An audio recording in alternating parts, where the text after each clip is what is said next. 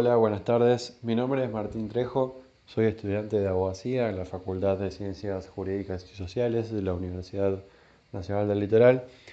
En el día de hoy vamos a hablar sobre un tema importantísimo en materia de derecho concursal, como lo es el tema de los privilegios. Pero antes de, hablar sobre el tema que, nos trae al día de hoy, eh, quiero aprovechar esta oportunidad para, para hacer una breve sugerencia eh, al momento de comenzar el estudio de la materia concursal. Esta sugerencia se basa en eh, tener muy presente siempre al momento de, estudiar los distintos institutos de la ley 24522, eh, decía, considerar frente a qué tipo de proceso concursal estamos. Si estamos frente a un proceso concursal preventivo si estamos frente a un proceso concursal liquidativo. Debemos saber que cuando estamos frente a un proceso eh, concursal preventivo. La idea, el fin que se busca, que busca la ley, la norma, es eh, la reestructuración del pasivo para que la empresa salga adelante. Es decir, se busca, que se, se busca analizar qué es lo que sucedió, se busca llegar a un acuerdo, se busca pagar de la mejor manera y más rápida forma para luego eh, que la empresa luego de esa, de esa etapa crítica que, tuvo pueda seguir, pueda seguir adelante con su giro normal de negocios y no tenga que estar preocupada por las deudas que tiene. En cambio, cuando estamos frente a un proceso concursal liquidativo, esto es la quiebra, debemos saber que aquí el fin del proceso no es salir adelante, no es reestructurar el pasivo Acá la idea, la única idea es ver qué se debe, ver qué hay y en la forma más inmediata y más rápida posible pagar. Pagar para eh, satisfacer a los acreedores y eh, que la empresa, digamos, no exista más, porque sabemos bien que la, la quiebra es una causal de disolución, dispuesta por la Ley General de Sociedades. Por lo tanto, con la sentencia de quiebra, que es como comienza el proceso concursal eh, liquidativo, la empresa literalmente dejará de existir y el único objetivo que se perseguirá luego de la sentencia de quiebra, si es que no hay una reversión, es eh, pagar todo lo que se debe con lo que haya. Bueno, ahora sí, eh, más en el tema que nos trae el día de hoy, que es el tema de los privilegios. Vamos a hacer algunas consideraciones generales y luego vamos a ver cómo es el sistema de los privilegios en el régimen de la ley concursal. En primer lugar, un concepto de privilegio. Sabemos que el privilegio es aquella calidad que la ley le otorga a un crédito para ser pagado con preferencia a otro. También sabemos que la única fuente de la que puede venir un privilegio es la ley, no se admite bajo ninguna circunstancia un privilegio por voluntad de las partes. Y otra cuestión relevante es que los privilegios se encuentran regulados tanto en la ley 24522 como en el Código Civil y Comercial de la Nación en forma casi idéntica. Una primera y importante clasificación de los privilegios es eh, el privilegio según el tipo de asiento que tenga, es decir, según sobre qué recae ese privilegio, esa preferencia de que va a ser pagado eh, con ese crédito con preferencia a otro. Es decir, cuál es la, según la seguridad que se le brinda al acreedor en el cobro de su crédito. En este sentido se reconocen privilegios especiales y privilegios generales. Los privilegios especiales son los que recaen sobre un bien determinado. En cambio, los privilegios generales son los que recaen sobre todo el patrimonio del eh, deudor.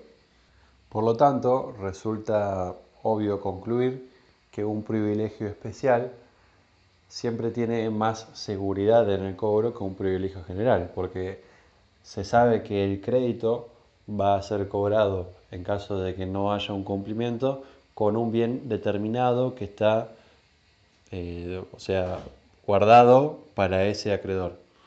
Antes de pasar al análisis eh, normativo de la ley 24522 respecto al sistema de privilegios, me parece importante hacer una mención al Instituto del Pronto Pago de Créditos Laborales, porque puede traer alguna confusión.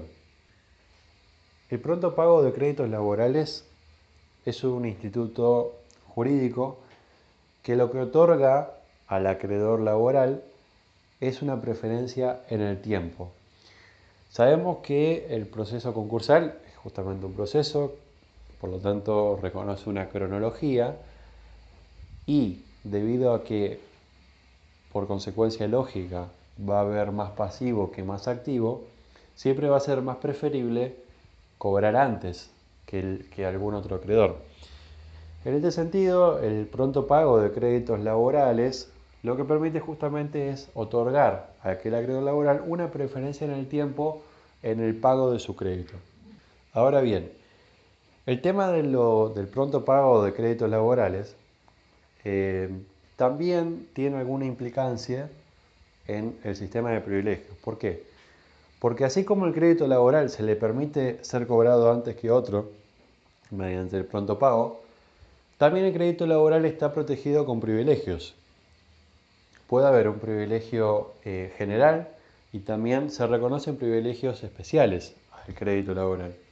Por lo tanto, los créditos laborales en el sistema jurídico no son quirografarios, sino que tienen un privilegio, y como dije, y vamos a ver más adelante, puede ser un privilegio general o un privilegio especial, y además, en el sistema específico de la ley concursal, se permite que sea pagado con preferencia a otro crédito, con una preferencia temporal.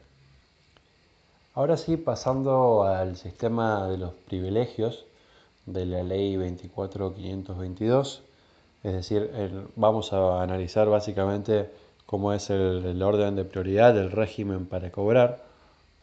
La primera gran distinción que vamos a tener que hacer es ver si existen acreedores con privilegio especial o si no existen.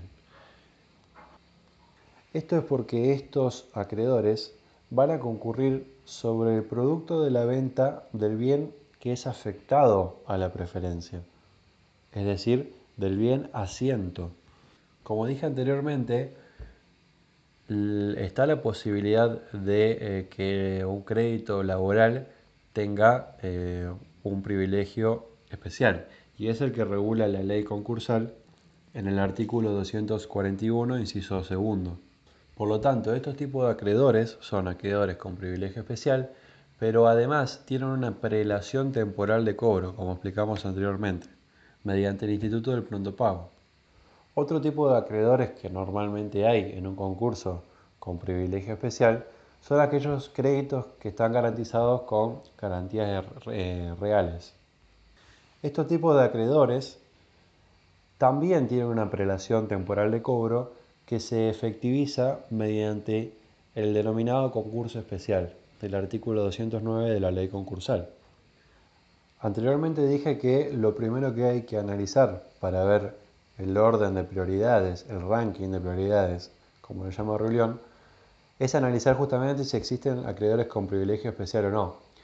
Si existen, que el típico ejemplo son estos dos, los créditos con garantías reales y los créditos laborales, debemos saber que estos tipos de créditos tienen sobre el bien asiento de privilegio el máximo rango, pero están postergados por los gastos que sean correspondidos a la conservación, custodia, administración y realización del bien que se efectúe en el concurso y los gastos y honorarios de los funcionarios del concurso que correspondan exclusivamente a diligencias sobre tales bienes. Es decir, estas dos, estas dos categorías de gastos que van mm, por arriba del crédito con privilegio especial son solo verificables justamente si existe un privilegio especial.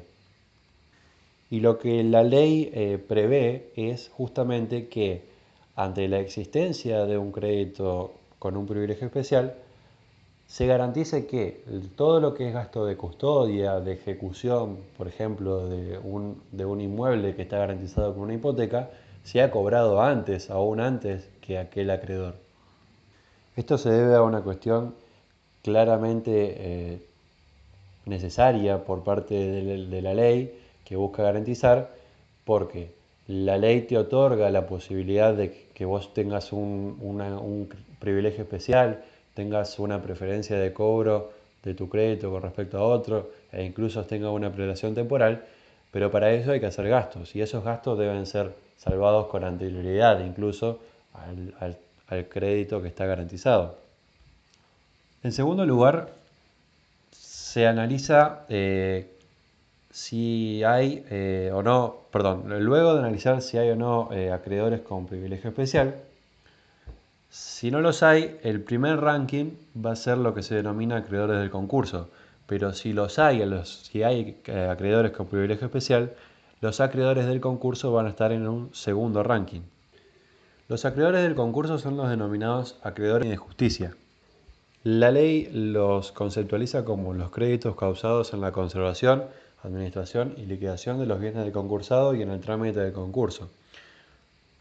Este tipo de créditos no implica un privilegio en sí, sino que implica una prelación temporal, un mejor ranking para ser pagados con preferencia a otros.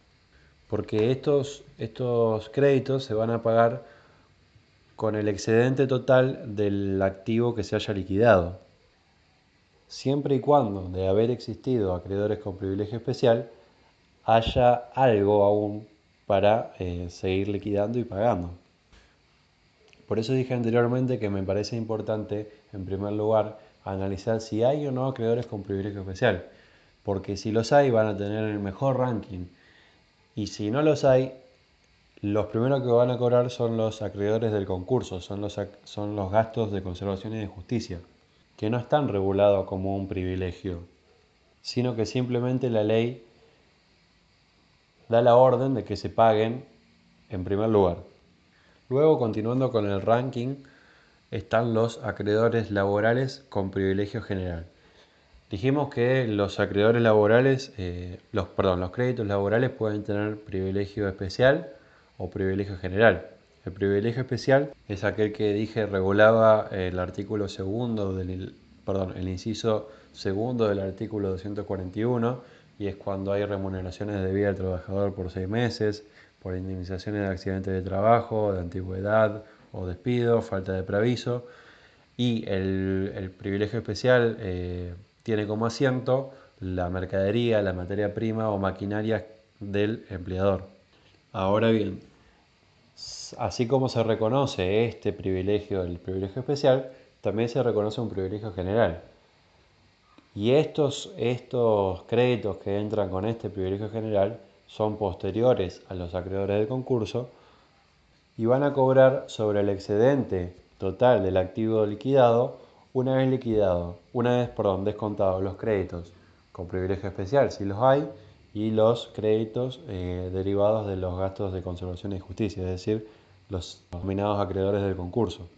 Los acreedores laborales con privilegio general gozan también del, Instituto del Pronto Pago, por lo tanto tienen una prelación temporal y van a poder percibir hasta el 100% de sus créditos sobre el producto que haya, sobre el excedente liquidado existente, luego de eh, pagar los créditos con privilegio especial y los créditos eh, derivados de los gastos de conservación y de justicia. Luego, en el cuarto ranking, están los restantes acreedores con privilegio general. Estos van a cobrar sobre la mitad del excedente del activo liquidado una vez descontados los créditos con privilegio especial, los créditos derivados de los gastos de conservación y de justicia y de los créditos laborales con privilegio general. La otra mitad, es decir, el otro 50%, del activo liquidado se va a repartir entre los saldos impagos que haya de créditos con privilegio general y los acreedores quirografarios. Y acá hay que ser muy específico para, para evitar confusiones. Ese 50% que comparten los saldos impagos de créditos con privilegio general que enumera la ley, que, perdón, que se comparten con los acreedores quirografarios, la primera mitad de esa mitad es exclusiva para los acreedores con privilegio general. Y la segunda mitad va a, compartir, va a compartirse con los acreedores quirografarios. Luego de pagado todo eso, incluso los acreedores. Y si aún resta activo eh, para liquidez para repartir, continúa el ranking. Los acreedores subordinados generales van a cobrar sobre el excedente de lo que pudiera quedar justamente y van a, van a cobrar según las respectivas condiciones de la subordinación que han elegido en su momento. Luego se pagarán los intereses suspendidos. Recordemos que la suspensión de los intereses es un efecto que tiene la declaración de quiebra y el orden de, pago de estos intereses va a ser conforme a los, a los, privilegios de los créditos a los cuales acceden los respectivos intereses. Y si aún queda algo por repartir, el saldo que, queda se entregará al deudor. Este es el, sistema de ranking, el, orden que hay para cobrar eh, propuesto por la ley 24522. Respecto a privilegios hay muchas otras cuestiones por decir, pero por una cuestión eh, la idea era hacerlo no muy, muy extenso al podcast, así que va a ser más conveniente terminar acá. Espero haber sido medianamente claro. Me gustaría volver a repetir una sola cuestión y es que lo planteo que lo primero que hay que ver para analizar el ranking es si existe o no un privilegio especial, porque si existe un privilegio especial, este privilegio va a ser pagado eh, con anterioridad a los gastos de conservación y de justicia.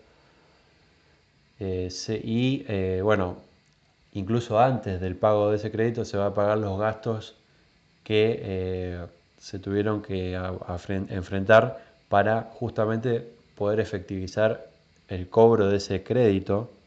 Es decir, si tengo que llevar adelante el remate de un inmueble, lo primero que se va a cobrar, lo primero de todo va a ser los gastos por el remate de ese inmueble en especial. Y entonces, eh, bueno, si hay un privilegio general, aplica ese régimen en primer lugar. En cambio, si no lo hay, si no hay privilegios, eh, perdón, dije general, era especial. En cambio, si no hay privilegio especial, el primer crédito que va a ser cobrado va a ser el gasto de conservación y de justicia, es decir, todos los gastos que deriven del proceso. Y estos gastos no tienen un privilegio, no están regulados en la ley como un privilegio, sino que están regulados como como que son pagados con anterioridad a todo lo otro, a todos los privilegios eh, generales.